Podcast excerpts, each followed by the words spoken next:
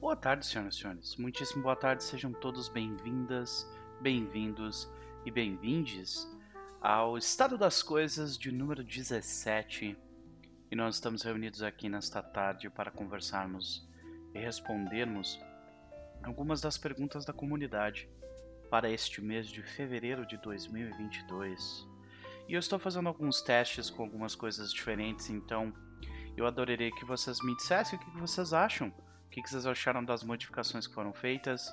Não só da parte visual, mas também do programa que eu vou utilizar para meio que nos guiar pelas perguntas, ao invés de utilizar a tarde aqui como background para as minhas anotações e para fotos com, com as perguntas, eu vou utilizar uma parada um pouco diferente hoje.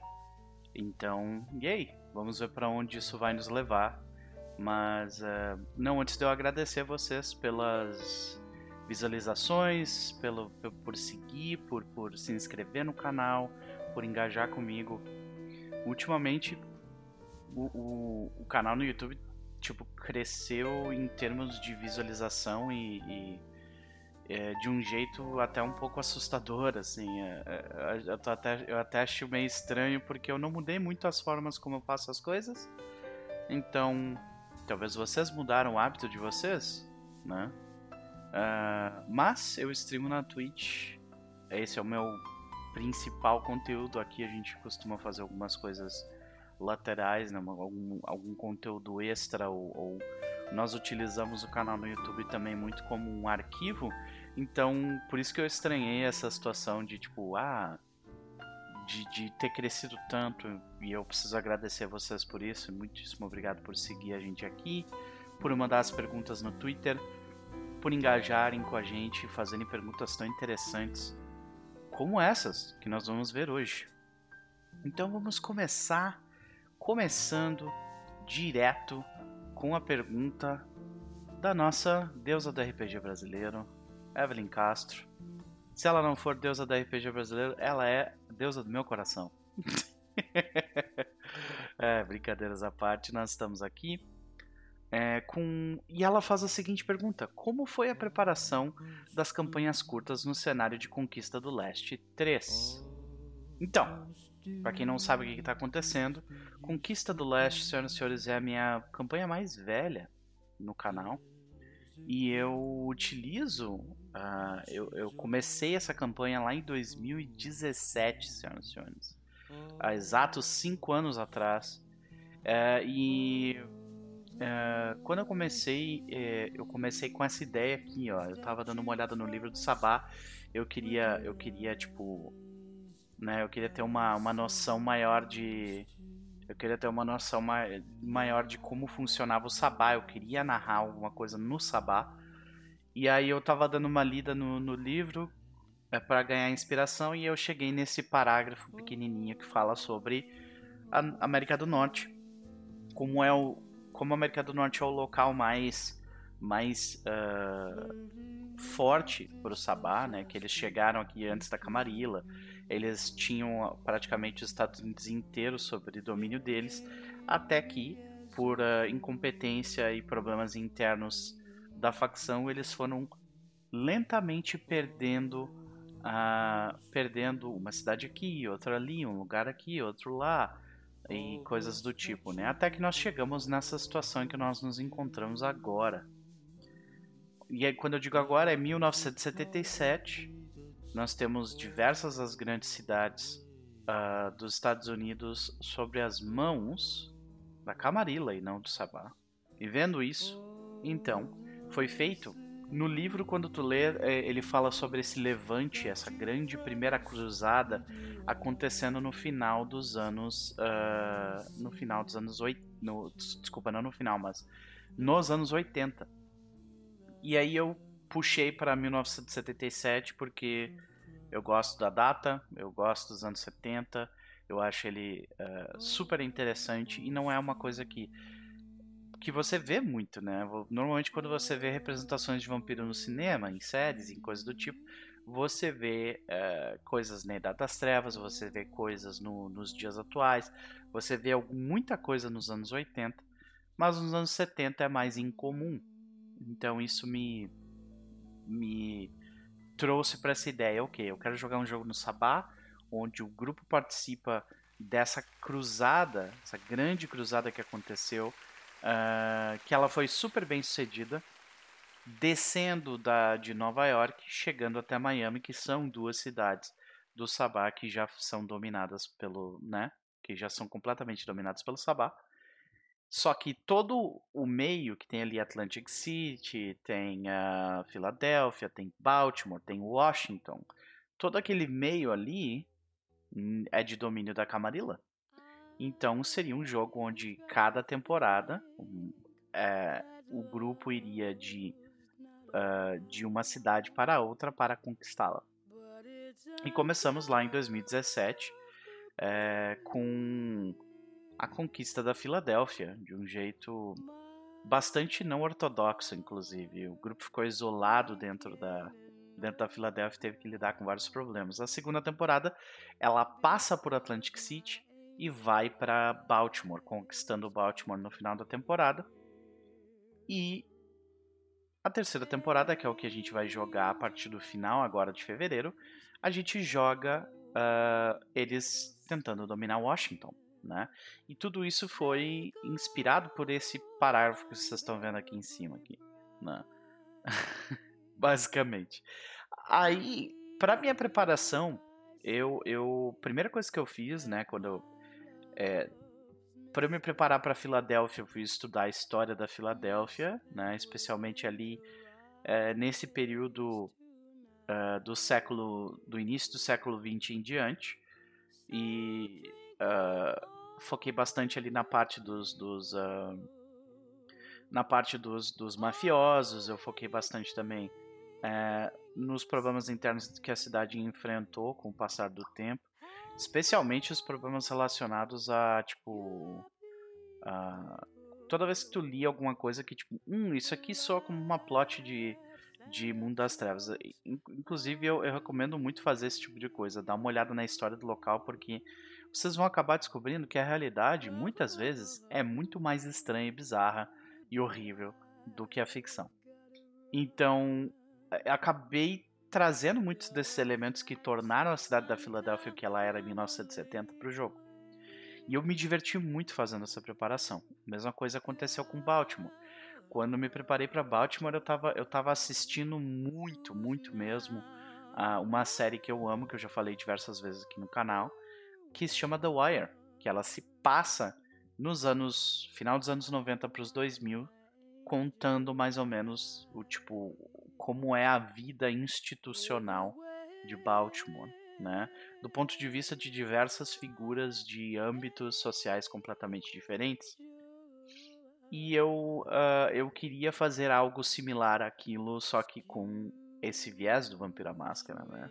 e explorar o porquê que a cidade é cheia dessas contradições e problemas através da lente daquele jogo de Vampiro à Máscara. Então, aos poucos, o, jogo ele foi ficando mais ambicioso em termos de, de escopo, assim, da ideia, né? Eu também mudei bastante desde que eu comecei a produzir conteúdo até a pessoa que eu me tornei hoje, assim, né? Então, a minha ambição hoje em dia não basta só eu para mim, eu, eu, eu não fico satisfeito só em tipo, ah, eu quero jogar no jogo do Sabá. Eu normalmente eu, eu, eu me divirto mesmo, eu curto mesmo quando eu consigo transformar aquilo em, em sabe, alguma coisa um pouco mais elaborada e tal.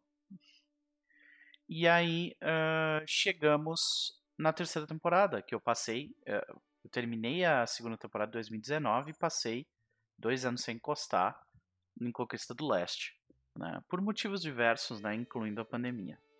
Uh, e Aí, quando eu comecei a estudar para Washington, eu, eu peguei esse livro que está ali. Ó. Vocês estão vendo? DC by Night. E esse livro, assim como a maioria dos livros de suplemento dessa época, são horríveis. Eles são, tipo, muito ruins. Tem coisas boas dentro dele? Tem. Tem coisas interessantes dentro dele? Tem. Mas, de forma geral, ele, ele é bastante prolixo. Uh, ele é um bom exercício em como, como fazer um livro de eh, muitas páginas e falar muito pouco, sabe? Então ele fala muito, ele fala muito genericamente sobre os lugares, isso acaba, pelo menos para mim, isso acaba não me municiando de forma alguma a fazer o que eu queria. Mas existiam ali alguns personagens que eu achava interessante. Uh, o Marcos Vaitel é interessante, Bethany Creed é interessante, uh, Sasha Vicos envolvido nessa treta é interessante, o Tel Bell envolvido nessa treta é interessante. Então teve algumas coisas do DC by Night que eu peguei, incluindo também uh, o fato de que é a capital da América, então ela não é qualquer buraco.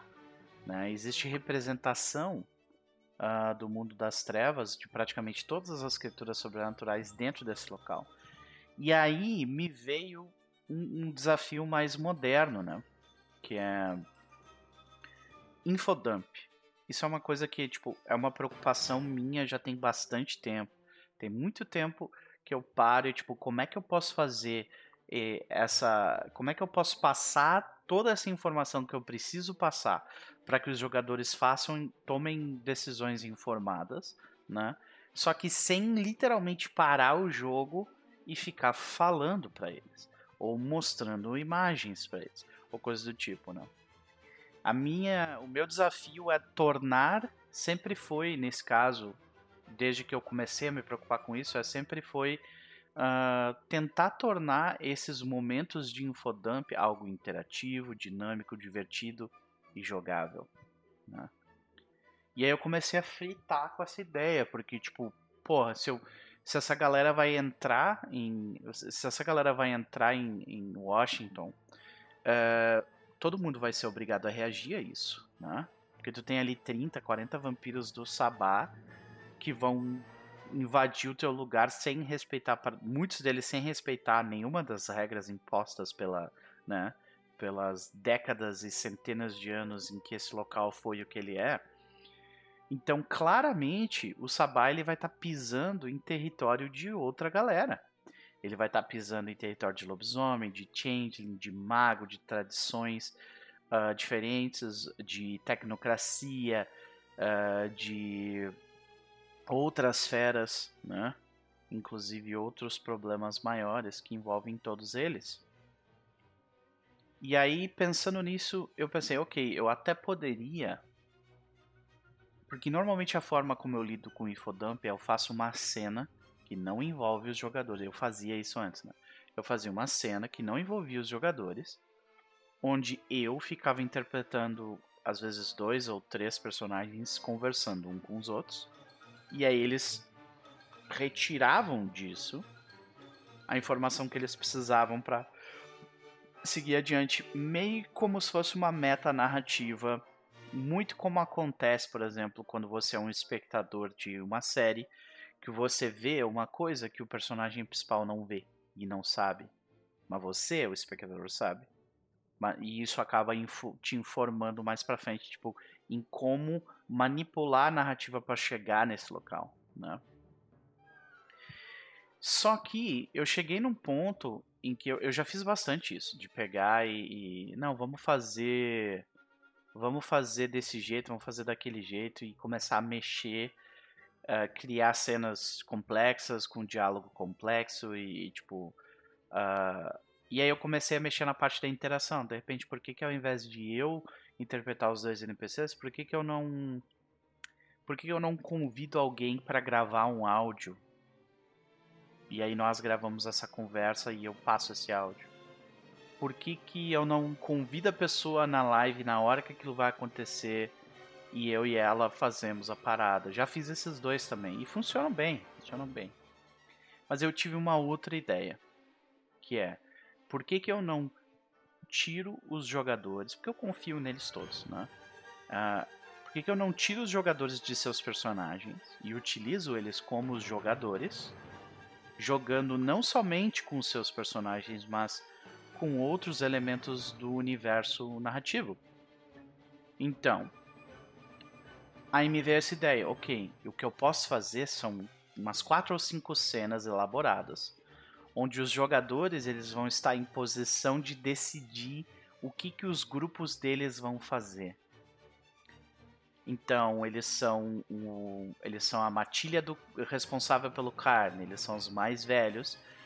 E tem lobisomens e tem vampiros invadindo Washington, tem os protestos que estão caindo para cima dos parentes, tem o espírito do cisne que está tendo problemas. O que, que vocês vão decidir sobre isso? E assim com Changeling, assim com, com Vampiro, com outros personagens e assim por diante. Eu pensei, ok, isso pode funcionar, isso seria legal. Mas eu acabei notando com o passar do tempo é que muitas dessas cenas específicas acabariam tomando praticamente uma hora ou às vezes até mais tempo para que as pessoas conseguissem receber toda a informação uh, para ficarem para serem capazes de, de, de é, para serem capazes de decidir o que fazer. Então, o meu problema é que fazendo isso, o infodump necessário para que aquelas pessoas se inform... tomassem decisões informadas seria grande demais para ser absorvido em uma cena. E aí me veio a última ideia que foi a que a gente acabou fazendo, que é a gente resolveu uh, se juntar. Eu resolvi uh, convidar pessoas que são muito relacionadas aos, aos jogos que eu convidei. Então, por exemplo, vou, vou ter que transformar essa cena que seria de lobisomens decidindo o que fazer em uma one shot. E para isso, eu vou chamar pessoas que são extremamente relacionadas às, ao cenário de lobisomem, que amam lobisomem. E eu vou colocar essa decisão no colo delas. Eu vou trazer o input criativo de pessoas que não fazem parte do projeto para dentro desse projeto do Conquista do Leste. E eu comecei com essa ideia com uh, com o vampiro, que eu queria muito descobrir o que os Bruhas iriam fazer, porque eles estavam num momento tenso, a Camarilla fez merda, eles estão puto da cara. Tem o, tem o Maurice King ali, tipo, ameaçando o status quo da Camarilla. E ao mesmo tempo tem o Theo Bell do outro lado que tá tipo, não, cara, calma aí, sabe? E. Então eu pensei, ok, vou chamar pessoas que são identificadas de alguma forma, não somente com, com o universo de vampiro e tudo mais, mas com essas as ideias por trás daquilo. E aí eu resolvi, eu, eu montei um puta num texto, pode perguntar pra galera que, que foi convidada um puta num texto explicando, tipo, uh, qual era a minha ideia, como é que eu ia fazer, e, tipo, o tipo de informação sobre o que, que ia ser aquilo e tudo mais. Uh, e eu mandei pro Luciano Jorge, o né, professor Luciano.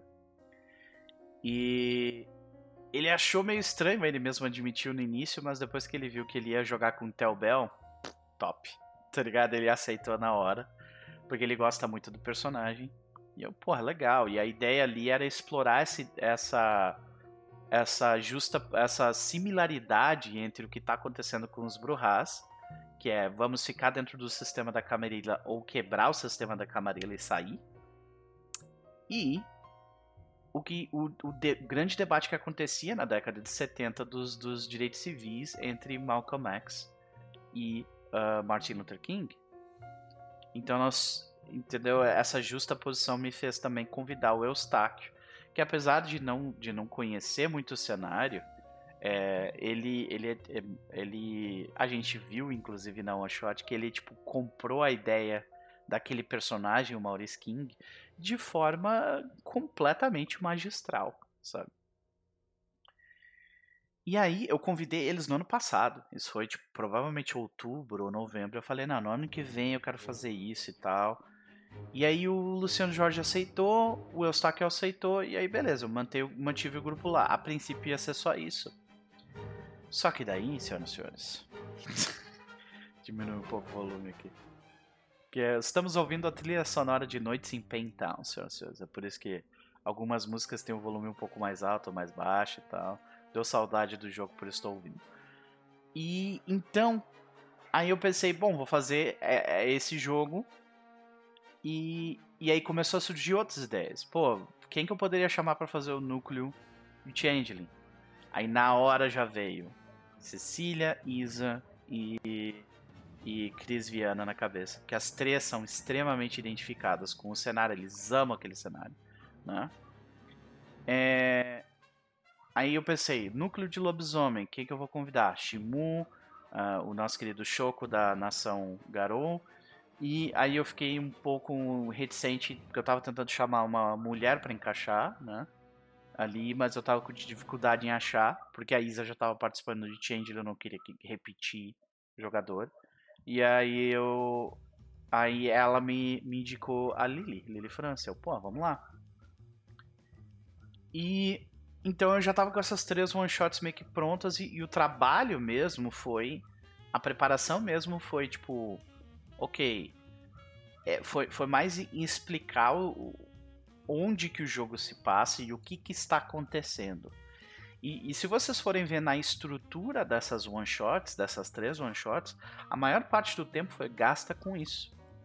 É, apresentação de personagem era uma cena para cada um apresentando o personagem e ao mesmo tempo que eu estou apresentando o personagem, eu estou apresentando um dos problemas que eles vão ter que lidar.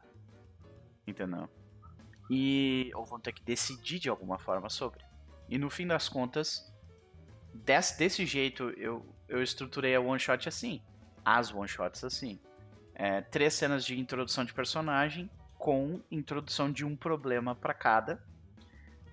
Logo depois disso, provavelmente uma uma reunião para tipo, ó, oh, isso aconteceu, blá blá blá.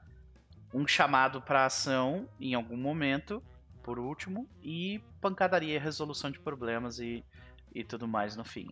Então era bem simples, apresentação, chamado para ação, e ação em si. Né? No caso do, do único, a única one shot que eu não consegui fazer isso direito, na minha opinião, foi a de lobisomem. Falhei ali, eu, eu precisava que tivesse um combate, mas eu, eu não cuidei bem do tempo e acabei, tipo, deix, tendo que cortar o combate fora e ficou, na minha opinião, eu, eu, eu ainda gostei do resultado do, da one shot, bastante. Mas é uma one shot de lobisomem que, não, que eles não saem na porrada, então é um negócio meio eu, eu imagino como alguém que gosta de lobisomem vai olhar isso vai tipo, pô, como assim, tá ligado? então, fica, fica aí a consideração. Né? Então, foi mais ou menos assim que eu estruturei. A maior parte do trabalho foi mesmo fazer as pessoas que eu convidei entender que a gente ia criar o bagulho juntos. Então, sentar naquela one shot e falar, beleza, como é que é o Kyrie daqui? e aí começar com eles mandando diversas. Eu criei uma lista de perguntas, né, de prompts para tipo ajudar eles a direcionar e tudo mais, e a gente foi preenchendo isso. E uma vez que a gente fez o conceito de tudo isso, eu aprofundei o que eu achei que ia ser utilizado na one shot. Fui atrás das regras, como funciona e tudo mais, e tudo que eu que eu que eu achei que a gente não ia usar na one shot, eu tipo, beleza, tá salvo ali, é assim que funciona mas eu não usei. Aconteceu muito isso com a one shot de Changeling, por exemplo. As gurias elas montaram assim um negócio completo de cabo a rabo com tudo, com as rituais, com 50 mil NPC, quem faz o que e tudo mais. Eu achei maravilhoso, lindo, perfeito, mas eu não, infelizmente, eu, eu se, se eu usei 10% do que elas criaram, foi muito, sabe? então, uh, e, e, de forma geral, esse, esse grande experimento que foi, tipo, outsourcing de, de criação de, de, de, de cenário, basicamente, eu acho que ele foi muito, muito, muito produtivo para mim. Eu, eu curti demais, assim, fazer todo esse processo para mim. Foi maravilhoso. Né? E, e, e, eu acho que a galera que eu convidei, pelo menos a, a vibe que eu peguei de todo mundo, foi que eles também curtiram pra cacete a parada sabe? Então, porra, se eu fiquei feliz com o resultado, se os meus jogadores ficaram felizes com o resultado, e pelo que eu tô vendo das mensagens que estão rolando sobre os jogos, uh, e os números que eu tô acompanhando no YouTube também estão, tipo, acima do que normalmente é, isso indica para mim que, porra, tá ótimo, sabe? Grande sucesso.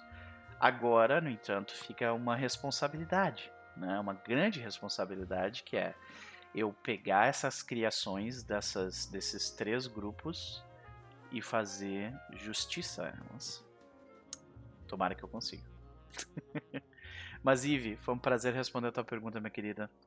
vamos para a pergunta do nosso. Olha só, agora eu não preciso trocar de imagem mais, nem criar só.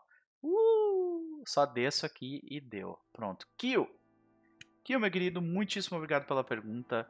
Ele vem com a seguinte bombinha que ele me joga no colo, que é poesia como linguagem. Qual espaço elas tiveram, têm e podem ter nos teus jogos? Então, cara, excepcional pergunta, maravilhosa. Muito obrigado por fazê-la. E eu tenho algumas considerações sobre elas. Já vou adiantando que eu estou em 25 minutos, eu só respondi a primeira pergunta. Então, este este estado das coisas vai ser longo, tá? Vamos lá. Uh, uma forma diferente de contar a história, né? Lembra como eu tava acabando, eu acabei de falar bastante sobre infodump, né? Uh, e como eu posso tornar esse infodump dinâmico, uh, interativo e muitas vezes também uh, tornar esse infodump uma ferramenta de imersão. E eu acho que a poesia ela serve muito para isso também, sabe? Ela é uma ferramenta que faz com que as pessoas que estão envolvidas naquilo elas imirjam né, e fiquem, fiquem ainda mais imersas na, no que a gente está fazendo. Então, é, nós temos essa ideia do meio, da mensagem e da intencionalidade. Né? Então, poesia, de forma geral, ela foi utilizada por muito tempo pra, na história para é, burlar convenções de comunicação. Um exemplo disso é a, a estrutura a estrutura social da, do Japão feudal, por exemplo. Tu não podia falar certas coisas, muitas coisas, na verdade, quando tu estava em uma corte. Mas através de poesia, tu conseguia falar muitas dessas coisas. Mensagens codificadas, poesia pode servir para passar sentimentos de uma forma diferente, poesia pode servir para tornar uh, eh, para tornar o momento mais emotivo, né? Uh, existem diversos momentos onde eu tô. Às vezes eu tô fazendo um recap de um jogo e eu faço o recap. Não é poesia, claro, porque eu tô fazendo ali na hora. Mas existem esses momentos mágicos, às vezes, onde quase soa como, sabe? Que tipo, ah, uma frase encaixa tão bem com a outra, ela soa bonito, ela soa rimando e pum. E eu não tô dizendo que poesia é só isso, né? Mas eu tô dando um exemplo de algo que você escutar uma pessoa falar sem entonação, sem performance, é uma coisa. Agora você fazer, uh, você escutar essa pessoa, né, falar através de poesia, às vezes torna a compreensão daquilo que está sendo falado mais fácil, mais interessante, acaba gerando engajamento, né? Então por isso que a gente fala aqui sobre o meio. O meio é a poesia. Qual é a mensagem, né? Qual é a mensagem que essa poesia traz? A gente pode trazer infodump com ela, a gente pode é, tra tentar trazer engajamento, tentar, tra tentar trazer imersão. E também tem um terceiro, tem, um, tem, um, tem uma quarta via disso aí, que seria uh, poder trazer tipo um jogo mecânico junto da poesia. Né? E aí vem a intencionalidade das coisas. Para que você está colocando poesia no seu jogo? Né? Isso é, isso é por acaso algum, algum tipo de statement que tu está fazendo, né? Não, é ó, esse jogo que a gente vai jogar, ele é um jogo, mas também é performance.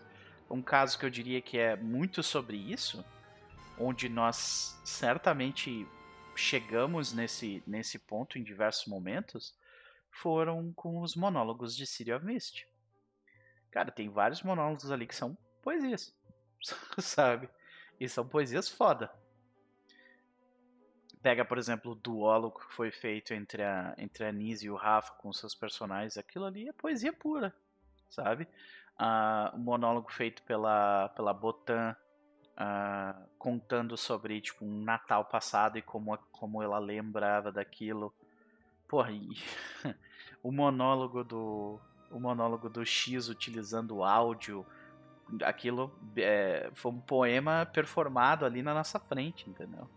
E para que, que a gente faz isso? A intencionalidade é buscar engajamento, buscar que a pessoa preste mais atenção. É, e, eu acho que é extremamente bem sucedido nisso, né? E aí nós temos um terceiro ponto que seria uma, uma frase que não, eu não sei se ela criou isso, mas que eu ouvi ela falar, que foi a Cecília Reis que disse: RPG também é uma demonstração de afeto, né? Então, muitas vezes a gente está ali, tipo, fazendo certas preparações de mesa que tu tá fazendo especialmente para aquele jogador, aquela, aquela jogadora. E a poesia, ela pode servir como um meio para isso também. Tipo, ó, oh, eu prestei atenção na tua backstory, eu sei sobre o X, Y, Z, eu sei o que tu quer e eu e o que, né, eu acho que eu sei o que tu quer e toma aqui, tipo, uma poesia, por exemplo, né? E por último, eu vou dar um exemplo de outro exemplo de poesia sendo utilizada mecanicamente, né, que eu comentei que era o quarto a quarta via que a gente jogou aqui no canal. Se chamava O Desaparecimento de Ukio, que foi uma mesa de Burning Wheel utilizando um, um, utilizando um suplemento chamado Blossoms Are Falling. Basicamente, em Burning Wheel existe um sistema de um sistema de resolução de conflito social chamado duelo de sagacidade, né, Duel of Wits. E no Blossoms Are Falling, porque ele se ele se utiliza do cenário de, de fantasia medieval uh, fantasia medieval feudal uh, japonesa né? Eles se utilizam da, dos haki, acho que é haki, haki. Puta, hai, hai, não, não é Haikyuu. Haikyuu eu sei que é um anime. Mas tem um tipo de. Tem dois tipos de poesias que, que de, de, delimitam a quantidade de, de sílabas que tu pode utilizar para montar as frases. E eu me lembro que a personagem da Cris uh, Viana, ela, ela era uma princesa e ela, por exemplo, ela teve uh, um duelo de sagacidade que foi utilizando Haikyuus. Não, não é Haikyuu. Cara, eu esqueci o nome agora, juro, mas é, é tipo. É uma, uma, uma forma de poesia específica japonesa, tá? Então. a galera vai ficar zoando de anime agora. Uh, e aí. Fica aí a, a recomendação se tu quer ver uma forma de utilizar a poesia de forma mecânica eu lembro também de, de, de ler um RPG nacional que foi feito pro, pela Jam da Mônica de Faria, que aconteceu em 2020, que também utilizava poesia de um jeito para resolução de para resolução de conflitos, que era bem interessante, eram tipo um grupo de poetas uh, japoneses feudais e eles iam lidando com os conflitos tipo se utilizando de palavras específicas que traziam um elemento que daí batia contra a parada. Era muito, muito interessante. Eu chuto que uh, Legends of the Five Rings também tem alguma coisa a respeito disso, porque também é baseado nessa ideia. Então eu recomendo muito dar uma olhada. É isso. Kill, muitíssimo obrigado pela pergunta, meu querido. Eu espero que eu tenha conseguido respondê-la satisfatoriamente. Vamos para a próxima pergunta que é trazida por ninguém mais. Ah, é, tem, tem essa ideia aqui embaixo que eu esqueci de falar, né? Eu falei mais ou menos por cima, mas é o, uh, o jogo e a performance, né? Que a gente está aqui, ah, estamos jogando um jogo e tal, aquela coisa toda, mas existe todo um aspecto do RPG que é performance, né? Que é o como você fala, que é o como, como você descreve uma cena, que é o como você entona a sua voz, como você gesticula determinadas coisas, né? Então, estuda performance e poesia, ela serve como a performance resultado de, de, de, um jogo, que é o que aconteceu com a Cris Viana nesse jogo de Burning Wheel. Que os duelos de sagacidade viravam depois esses poemas. Né? Perfeito. Cara, muito obrigado pela pergunta mesmo. Muitíssimo interessante.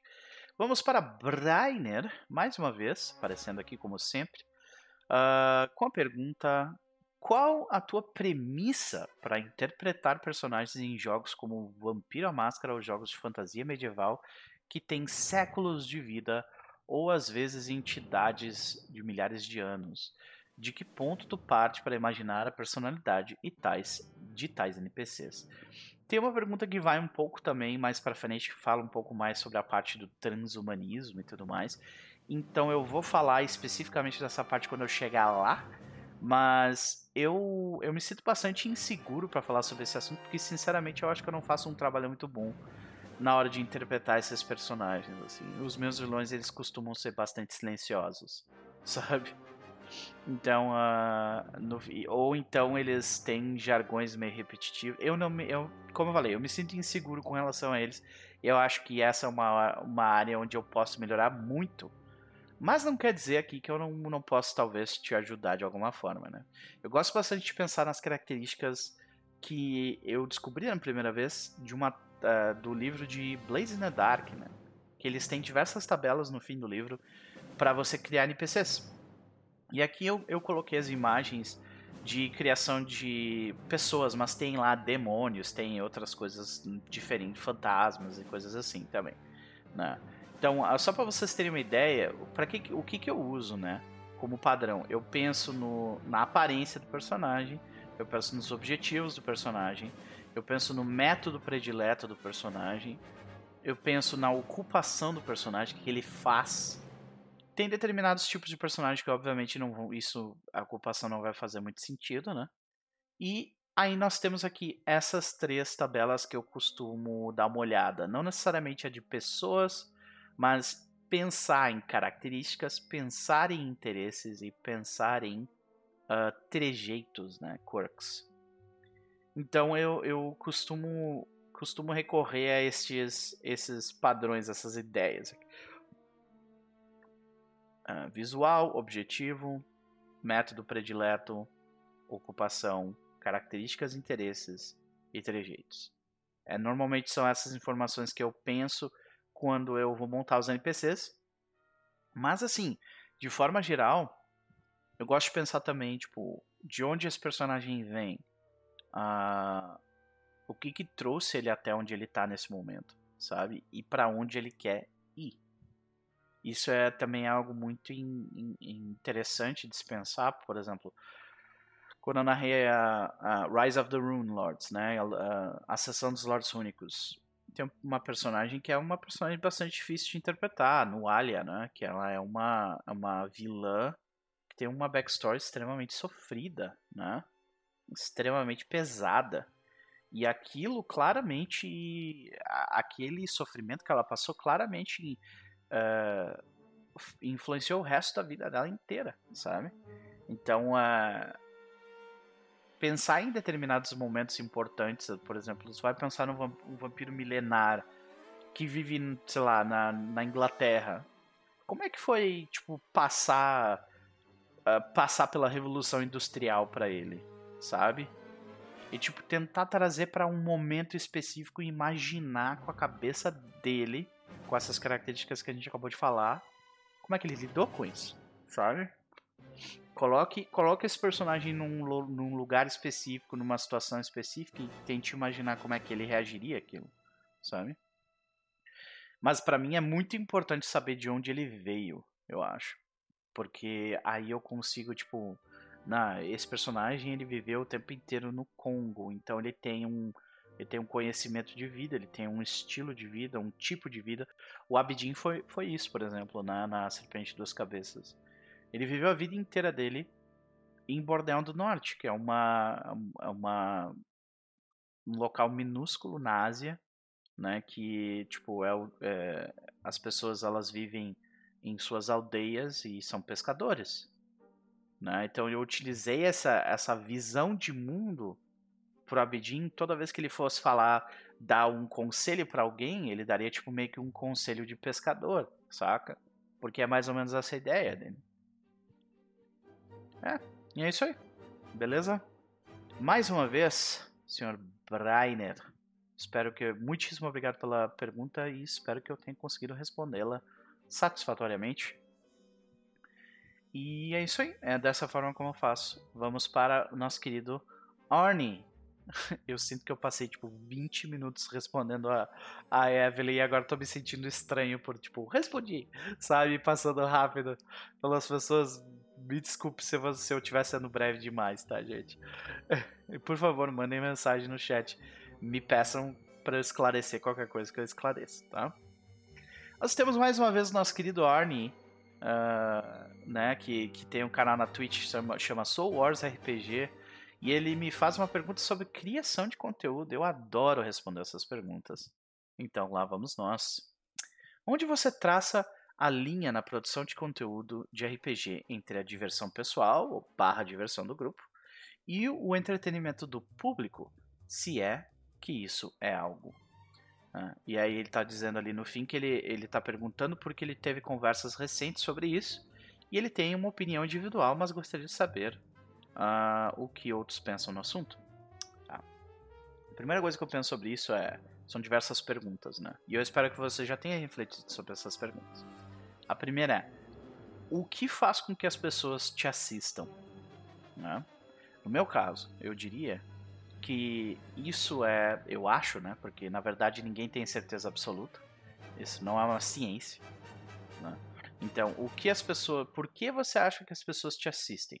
No meu caso, eu acho que as pessoas me assistem porque quando eu falo sobre RPG, eu falo de forma bastante apaixonada.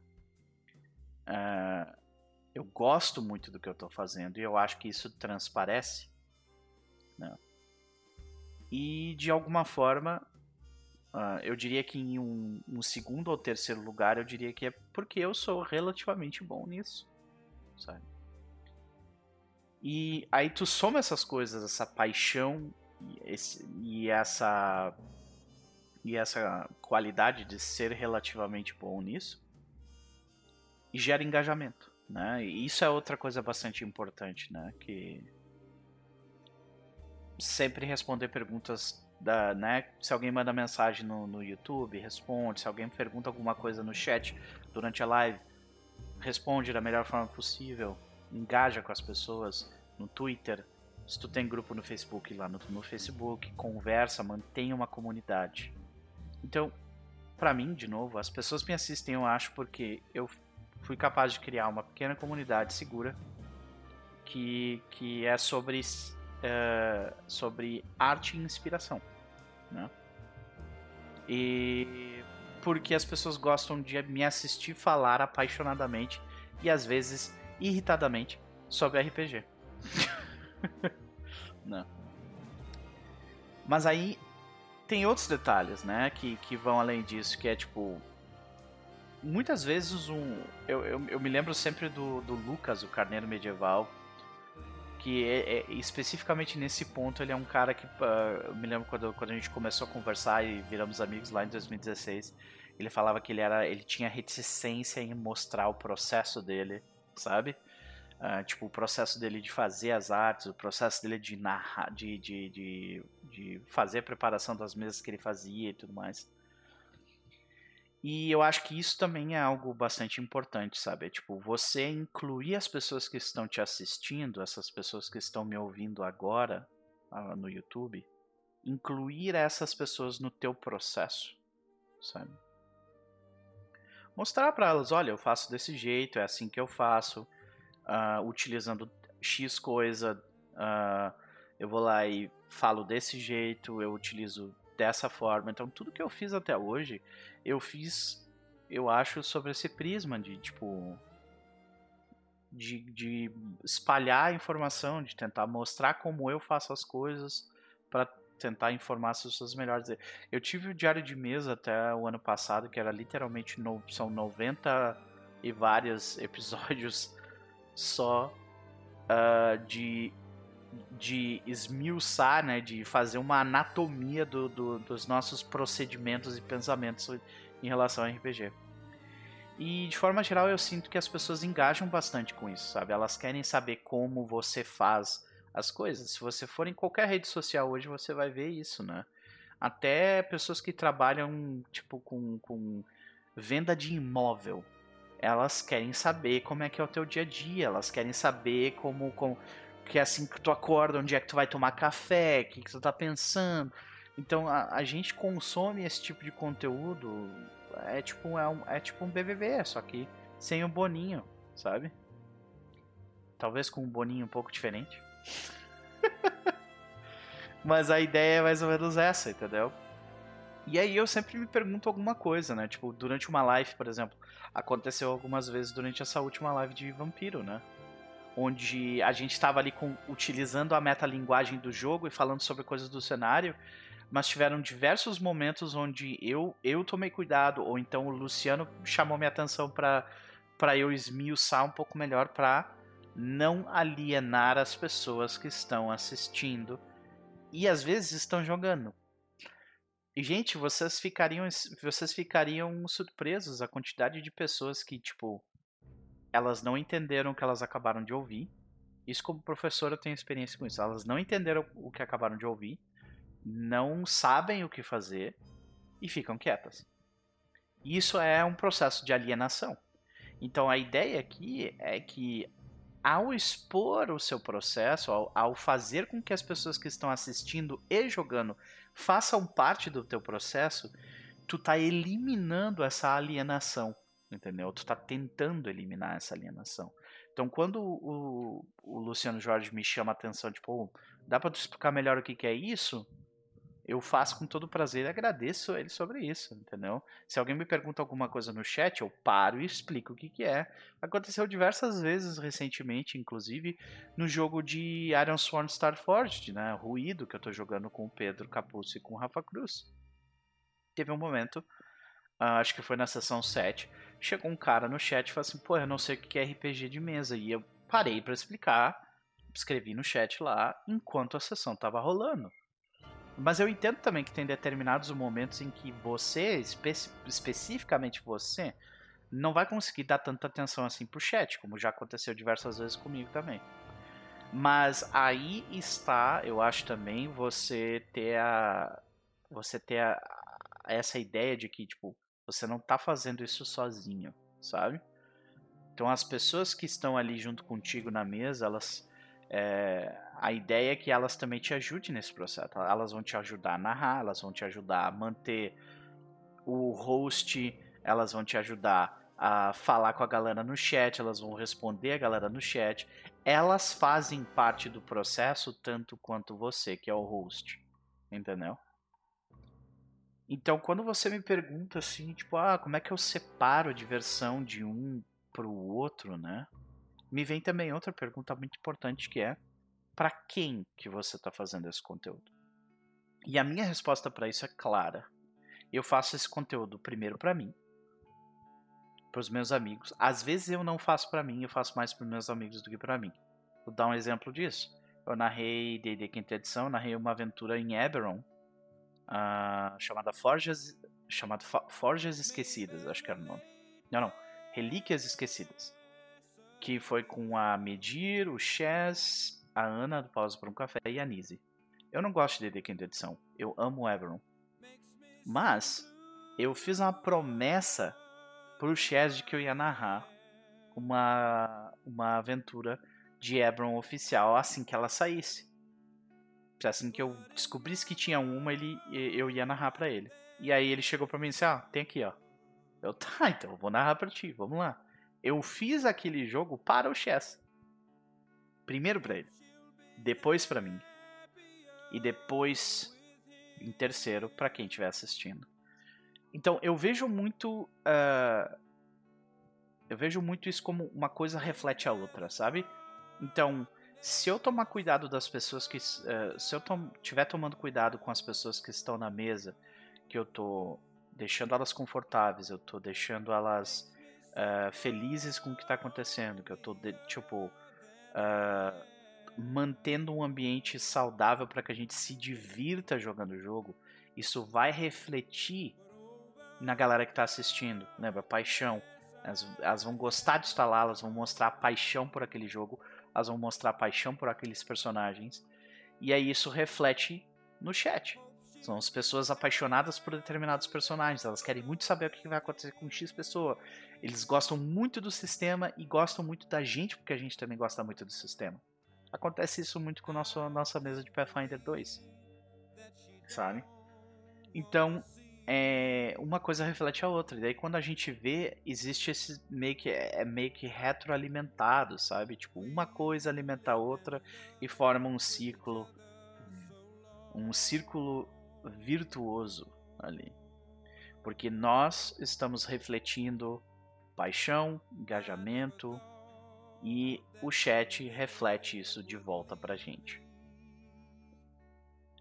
E no fim, para mim, o resultado final disso tudo é inspiração. Você se sente inspirado, você se sente, você sai de uma sessão, para mim é tipo a vitória total é quando alguém sai de uma sessão minha, não como jogador ou tanto como jogador quanto como uh, espectador e tipo vai escrever alguma coisa, vai gravar alguma coisa, vai fazer uma arte. Isso é vitória para mim, porque eu sei que a pessoa estava tão engajada que ela se inspirou. E é isso que eu quero. Eu quero inspirar as pessoas. Então, para quem que eu faço esse conteúdo? eu acho que eu te respondi aí, né? E por último, aí nós temos essa, essa questão né, final sobre se, e se isso não estiver acontecendo? Eu já estive em situações onde isso não estava acontecendo. Né? Eu já estive. Se você não estiver se divertindo pessoalmente com o público ou com o grupo, e se vê numa situação onde você precisa escolher entre um dos três, então eu acho que é necessário você dar um passo para trás, você analisar exatamente o que está te tirando disso, o que está fazendo com que o público não goste, o que está fazendo com que as pessoas não gostem, o que está fazendo com que você não goste. E eu recomendo você lidar com isso. É, você, pessoalmente, como host a pessoa que está produzindo a parada, você tem que ir lá e fazer e resolver o problema. Entendeu? Porque é, é diretamente um, é um conflito de interesse seu. Você quer que todo mundo esteja feliz, bem, curtindo. Então, se tem alguma coisa disso aí que não tá, é, é a tua responsabilidade ir atrás disso. Beleza, Arne? Eu espero que eu tenha conseguido uh, responder a sua pergunta. Vamos para a próxima. Lembra que eu tinha falado sobre um uh, transhumanismo, né? O Ramon me veio com uma bomba também, que foi uma maravilha para pensar. Passei um bom tempo aqui nessa pergunta, uh, parando para pensar um pouco mais sobre como eu poderia respondê-la. Então vamos lá. Ramon Nunes pergunta: a ficção científica em RPG que eu conheça é muito antropocêntrica. Concordo plenamente. Humanos, humanos coloridos, intrigas humanamente definidas. Fora Abismo Infinito, que é um RPG que eu não conheço, conheço poucos jogos que explorem a coisa do incompreensível e o espaço como esse lugar de alienação. O, o que pensas disso? Dicas? Então vamos lá. Primeira coisa é que um, um, um ponto, um pilar da ficção científica como narrativa é o que significa ser humano. Né? E a partir daí, não de todas, mas de muitas obras da ficção científica, esse é um grande pilar. Né? O que significa ser humano?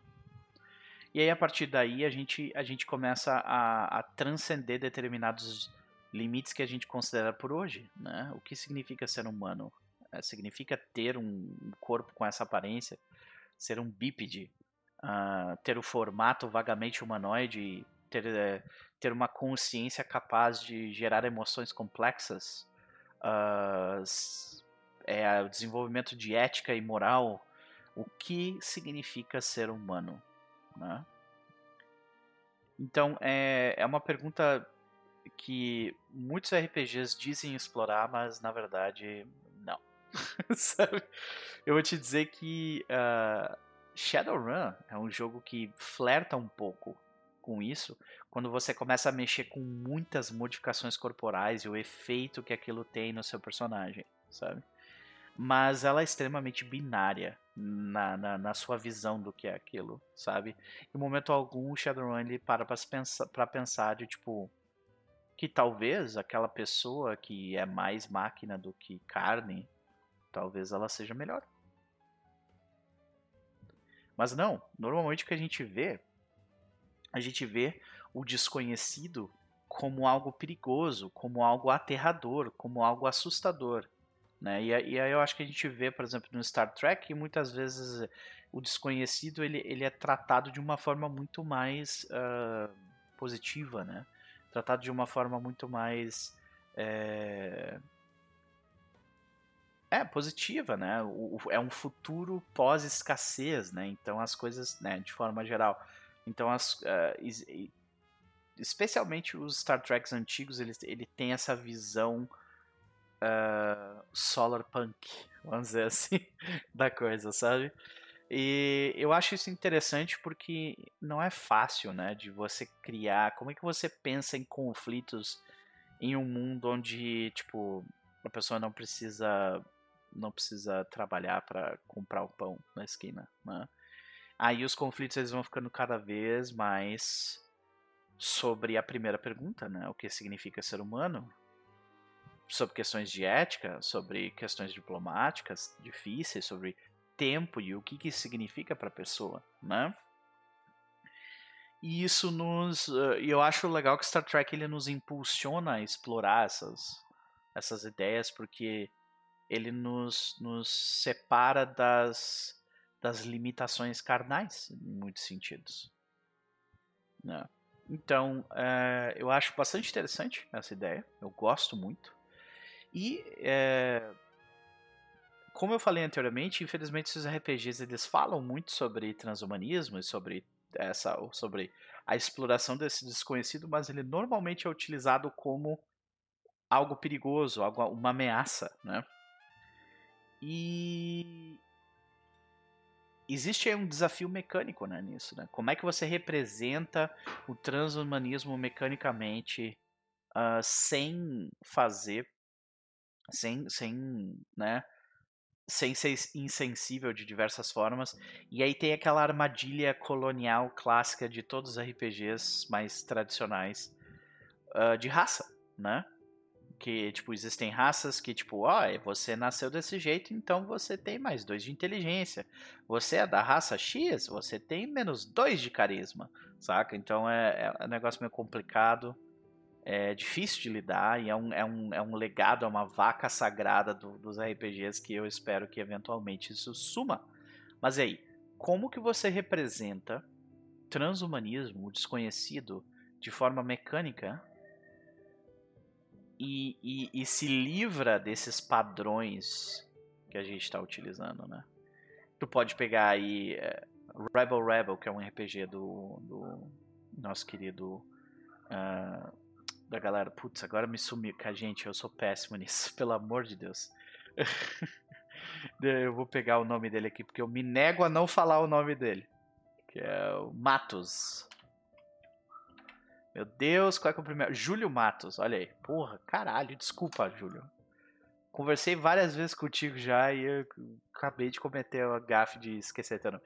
Júlio Matos fez um RPG de sci-fi. Ele está em desenvolvimento ainda. Vocês podem ter acesso ao, a, ao material que está sendo produzido, inclusive, acho que de graça. Rebel Rebel é o nome.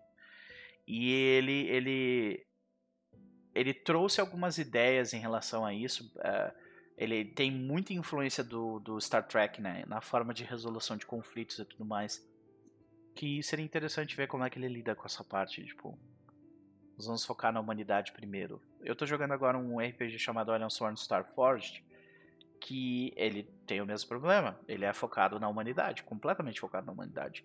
Por padrão, você não consegue fazer um, um personagem que não seja um humano, né?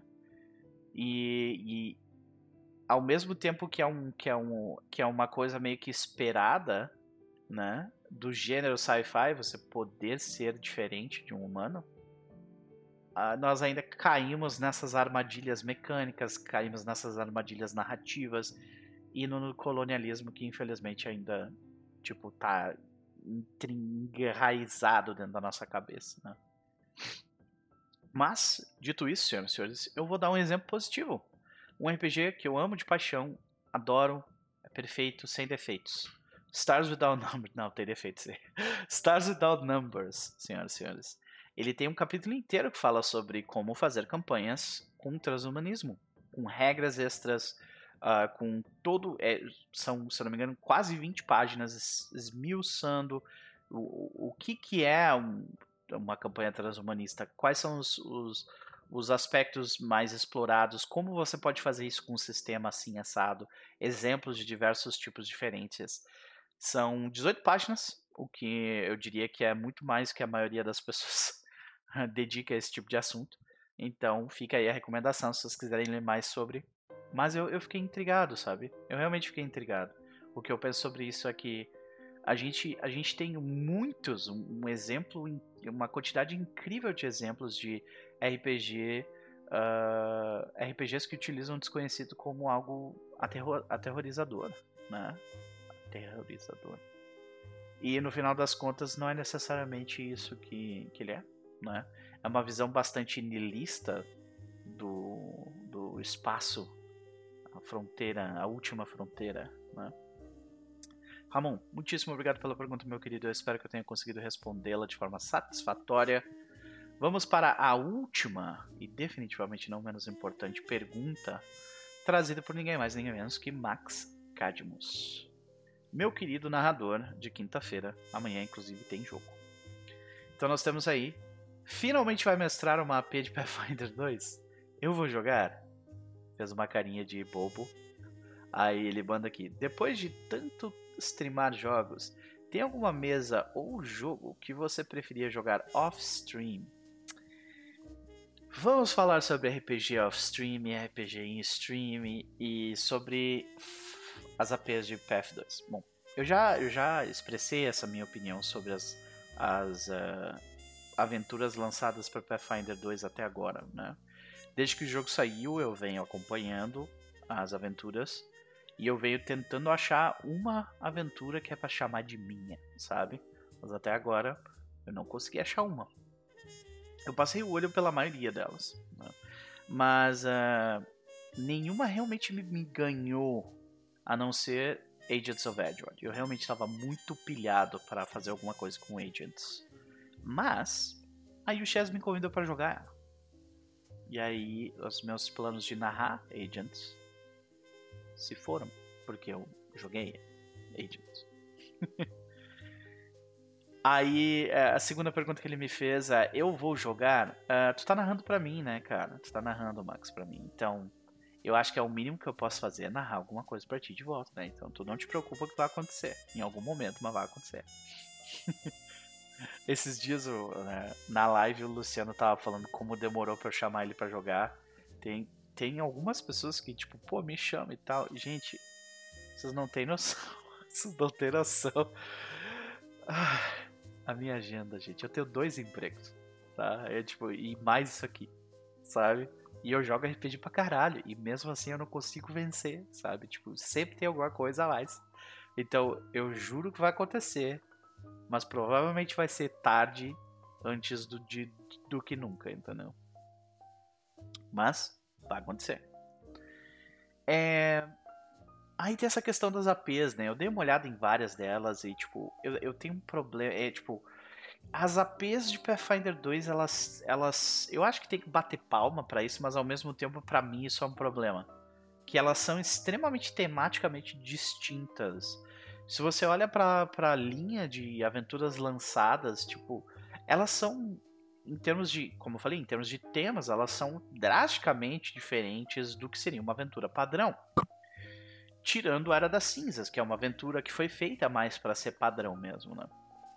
Então, no fim das contas, eu, tipo, eu queria jogar uma coisa com uma estrutura um pouco mais padrão, mas com uma temática diferente. Aí eu até, até tenho a Punks, uh, Punks and a Power Keg, que é tipo uma das últimas aventuras que foram anunciadas que eu estou bastante interessante, interessado, porque envolve punks e né, eu fui um punk por muito tempo, não sei se ainda sou hoje em dia, né?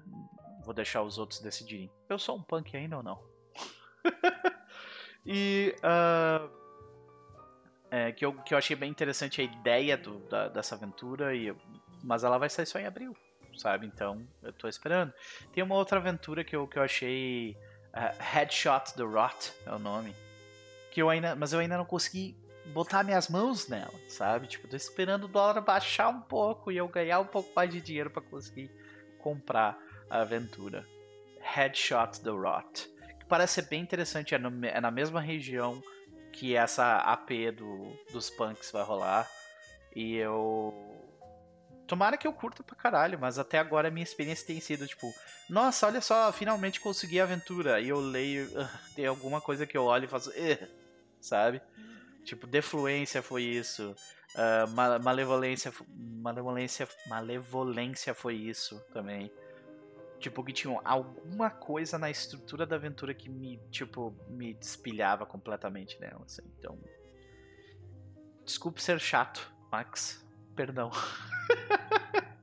Agora vamos falar um pouco melhor sobre tipo essa, essa parada de jogar um stream, fora de stream.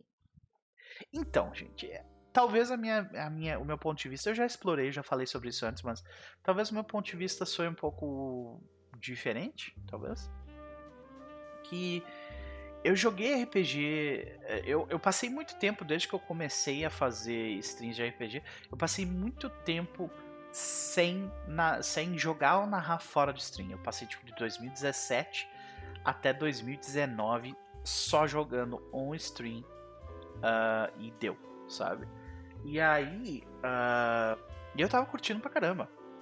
Aí eu fui no início de 2020, antes da pandemia chegar aqui, que fora lá em janeiro, fevereiro, eu fui para fui visitar a Gabi Indicati, que ela mora aqui perto, aqui perto, três horas daqui. E uh, e aí a gente jogou RPG off-stream, tipo, ah, vamos lá, vamos jogar alguma coisa aqui e tal. E basicamente, tipo, foi divertido, foi legal, mas foi uma merda, sabe? Foi divertido? Foi, foi divertido. Foi legal, tipo, trocar ideia com a galera lá. Uh, e, e, enquanto a gente tava jogando, fazendo personagens e tudo mais, foi, foi legal também. Tamo bebendo e falando merda e jogando o jogo, tipo. Mas a experiência do jogo foi ruim, entendeu? E não foi ruim por causa das pessoas que estavam lá, porque são pessoas com quem eu já joguei diversas vezes em diversos outros lugares em live. Ela foi ruim por causa do meio. Estar jogando off-stream como a gente estava jogando foi ruim, entendeu?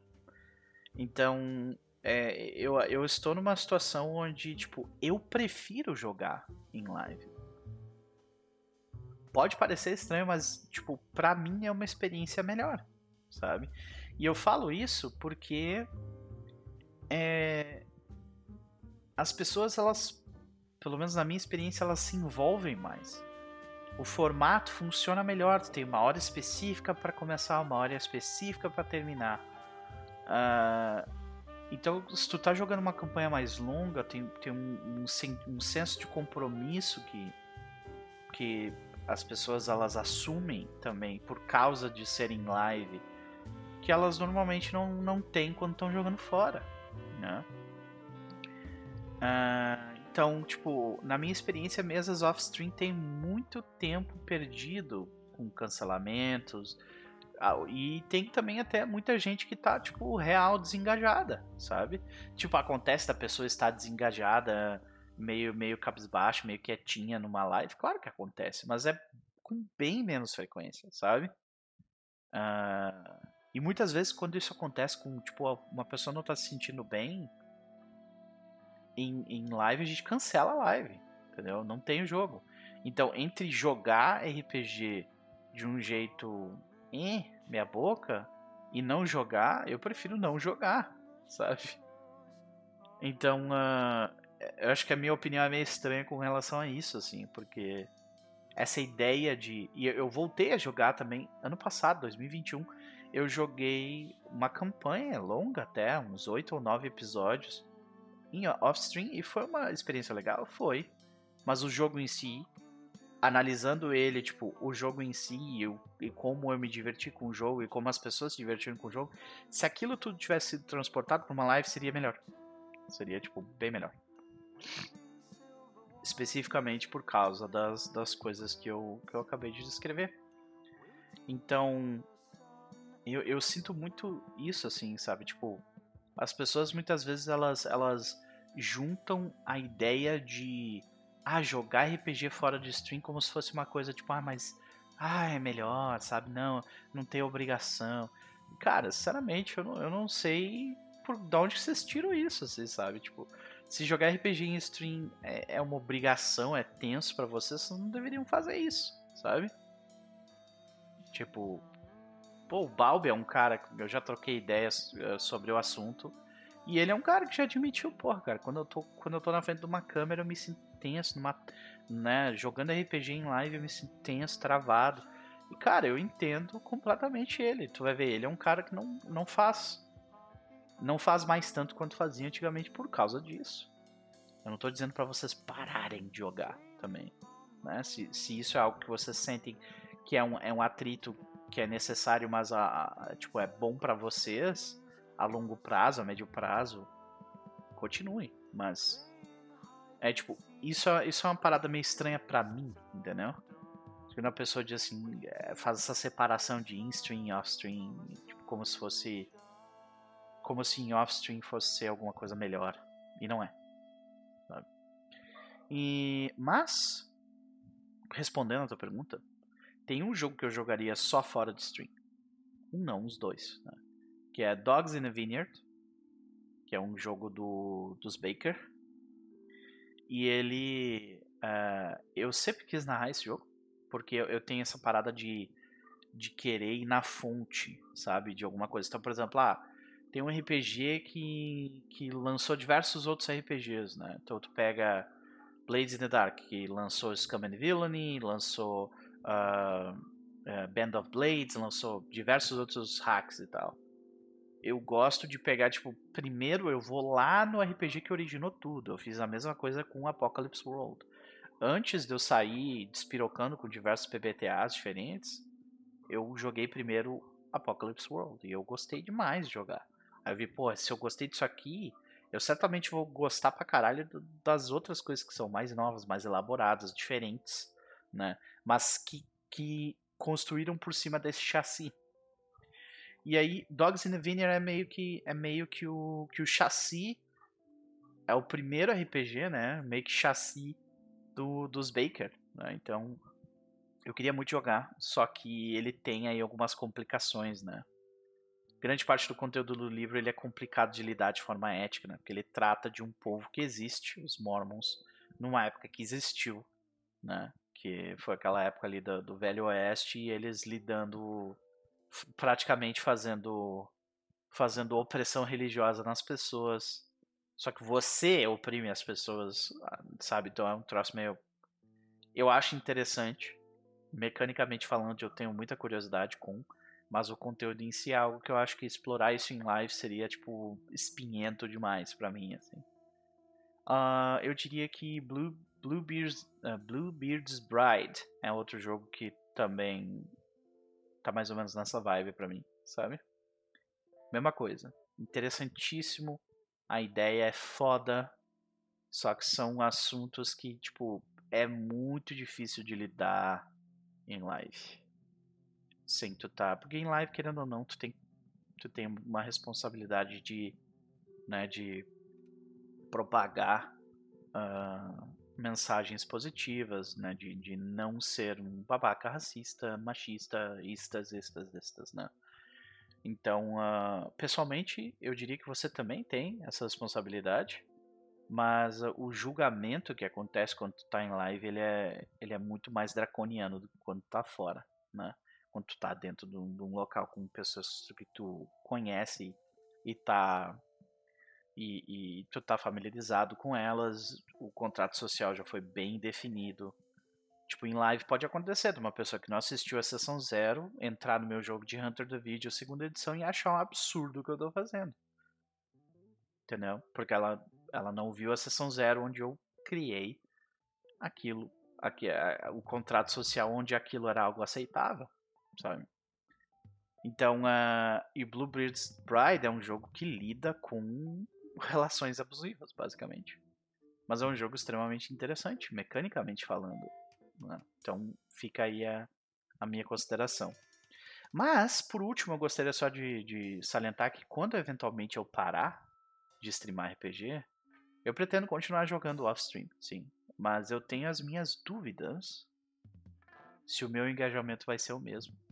Tenho mesmo. Sinceras dúvidas que eu acho que eu engajo muito mais com jogos porque eles são em live desse jeito do que fora. Então é isso, senhoras e senhores. A gente vai ficando por aqui depois de mais um estado das coisas. Este foi o estado das coisas de número 17 E mais uma vez eu gostaria de pedir, senhoras e senhores, por favor, se eu fui muito curto na, nas, nas minhas respostas às suas perguntas, podem pedir esclarecimento de determinados detalhes no chat, à vontade. Uh, se vocês tiverem mais perguntas para me fazer, vocês podem fazer aqui no chat ou no Twitter. Só me seguir lá, procura por Nopertu, que é esse nomezinho que está aqui no canto, aqui, ó, que vocês vão me achar lá. E uh, eu também gostaria de um feedback em relação a estrutura que eu usei hoje, né? Eu estou utilizando o Notion ali para fazer uma página onde está tudo num, num, num, local só e eu consigo ler e acompanhar e mostrar as imagens enquanto a gente está fazendo a parada. Ou será que vocês preferem a minha cara estando mais, uh, mais em, em, em, uh, em foco e, e, as, as palavras todas passando aqui no canto branco do lado da tarde? Me digam no chat, por favor, qual deles vocês preferem. Gente, eu vou ficando por aqui. Eu espero que vocês tenham um resto de semana excepcional.